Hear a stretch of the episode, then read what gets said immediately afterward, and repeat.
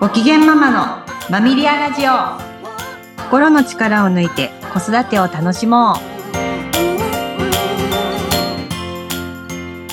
皆さんこんにちはマミリアの鎌田玲奈です。皆さんこんにちはインタビュアーの石井真由子です。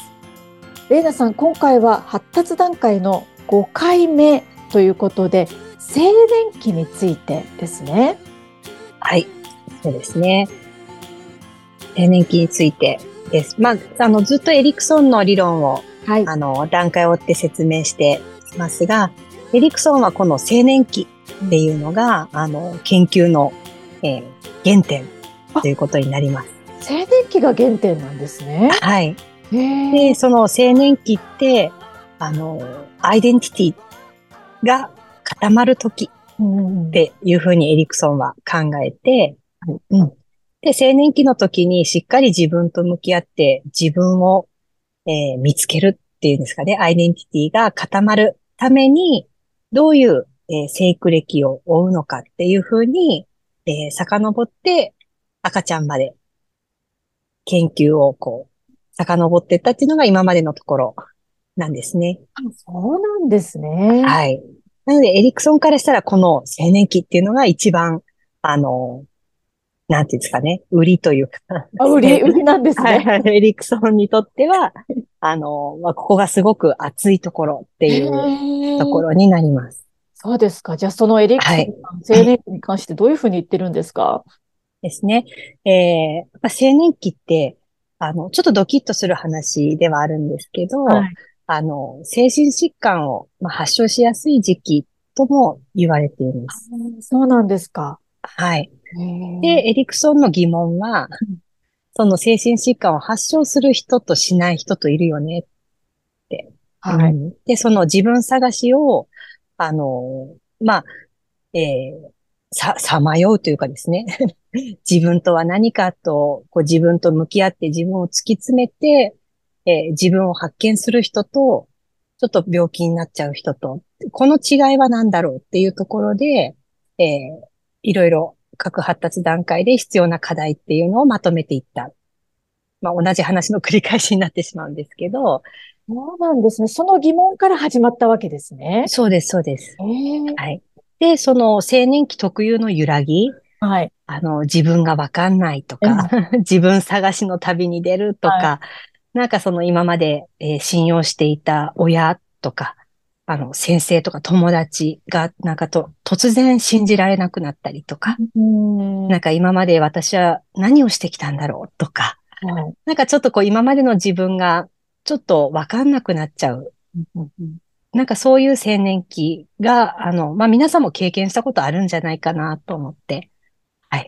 で、あの、エリクソンは、それが青年期の姿なんだっていうのを言ってくれたあ、ですね。そうですか。それはあるべき姿なので、あんまり心配する必要ないっていうことですか、そうです。そうです。なのでな、なんかこう、の、のたうち回るような感じで、あの、朝起きれないとか、あの、志望校の大学に進学したのに、なんかこう、昼夜逆転生活になってしまって、単位が取れないとか、なんか、あるあるじゃないですか。なんか青年期の。はい、うんうん。です。で、あの、大体大学の1年生、2年生くらいまでは、このアイデンティティがとっても揺らぐ時期、と、えー、捉えていいんじゃないかなと思います。あ、そういうもんなんですね。はい、そういうもんです。で、大体3年生くらいから、なんかこう進路を意識し始めて、えー、あの、職業選択ですね。はい。うん、私はこの道で進んでいくっていう、こう、決心がつくっていうのが3年生以降かなと思います。まあ、ちょうど二十歳を過ぎ過ぎることっていうことですかね。そうですね。うんうん。なんでそこら辺がアイデンティティが固まってきたというような、えー、タイミングになってきます。なるほど。ちなみにこの青年期って何歳から何歳ぐらいまでをエリクソンは指してるんですか？はっきり何歳とも言い難くって、あの、で、もちろんあの、エリクソンの時代の青年期の、えー、成熟具合と、まあ今の時代の青年期の成熟具合って、だいぶ違うので、何とも言い難いんですけど、やっぱりあの、思春期以降の、やっぱ自分探しが始まるときっていうのが、このまあ、アイデンティティがテーマになってくるときだと思っていいと思います。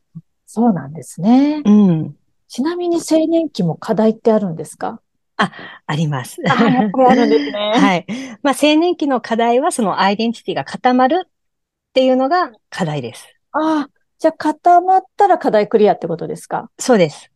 そうです。で、そのアイデンティティが固まるのを、まあ、あの、邪魔するものというか、はい、あの、対立概念の危機っていうのは、アイデンティティの拡散。拡散？はい。なので、バラバラになってしまう感じということになります。なんかまとまりがない感じってことですかね？そうです。うん。なので、あの、昨日私何してたっけとか、うんうん、あの、衝動買いして買った服が次の日には、ちょっと、何これ？みたいな。なんで私これ買っちゃったの？とか。今でもあります。まあなんかこう、昨日と今日の私がつながらない感じとか、うん。あの何ですかね、好きだと思ってハマっていた、例えば習い事のピアノとか、えー、バレエとか、なんか野球とか、こう自分が好きで没頭してるかと思っていたことが、と気づいて、なんで始めたんだっけ？とか。なんかちょっとこう立ち止まって自分を振り返るという、えー、時期が皆さんあったと思います。で、このふと立ち止まって、え？っていう疑問を抱く、その瞬間っていうのが拡散してるとき。そうなんですね。です。うん。なんでちょっと集中力がなくなったりとか、何も手につかなくなったりとか、あの、朝起きれなくなったりとか、はい。なんかちょっとこう、今まで通りのことができなくなったりっていうことが、えー、起きがちです。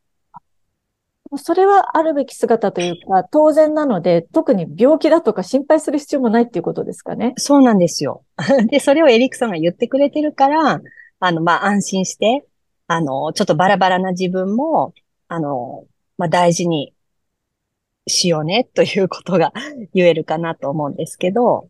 そうですか。うん。なので、このバラバラな感じな時に、あの、無理して、はい、今までの、今まで通りのことをやらなきゃとか、うん、あの、今まで通りにちゃんとしないとって頑張り続けてると、あの、後でまた辛くなっちゃうので、うん。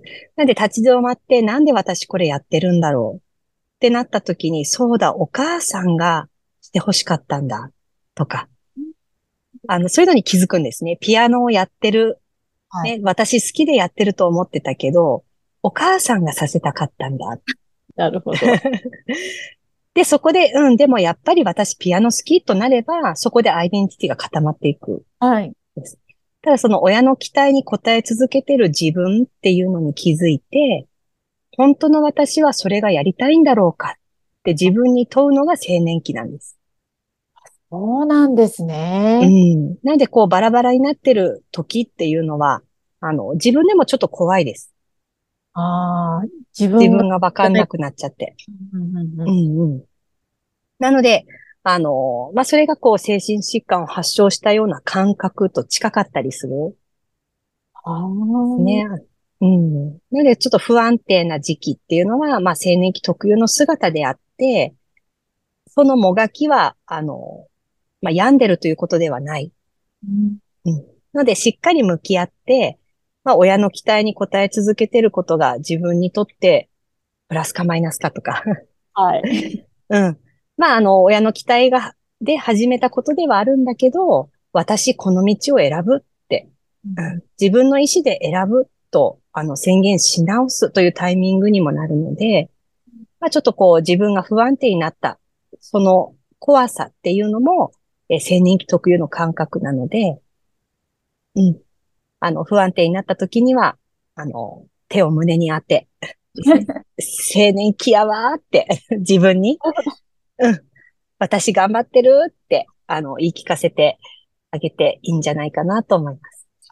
この時期が来た来た来たっていうふうに、まあ、あらかじめ分かっていれば、それほど、あの、ドタバタする必要もないっていうことですよね。そうですね。うん。なんで、親からすると、あの、今まで、ね、何もこう疑問も抱かず、反抗もせずに、ね、あの、習い事も通ってた子が、なんかサボるようになった。あなんか急にやる気を失って、なんか月謝がもったいないとか、なんかそういう感覚に陥るんですよね。あよくわかります。うん、でも、あの、やっぱ親もそこでぐっとこらえて、あ、自分と向き合い始めたんだなって、あの、自分で自分の道を選ぶお手伝いをしてあげるように、こう、シフトチェンジしていけたらいいのかなと、親の姿としてはですね。はい。なるほど。そうですか。ね、このお話も知っておくのと知らないで、あの、ジタバタするのと大違いだと思うので、非常にそうですね。うんうん。はい。今日もありがとうございました。あありがとうございました。はい、もどうぞお楽しみに。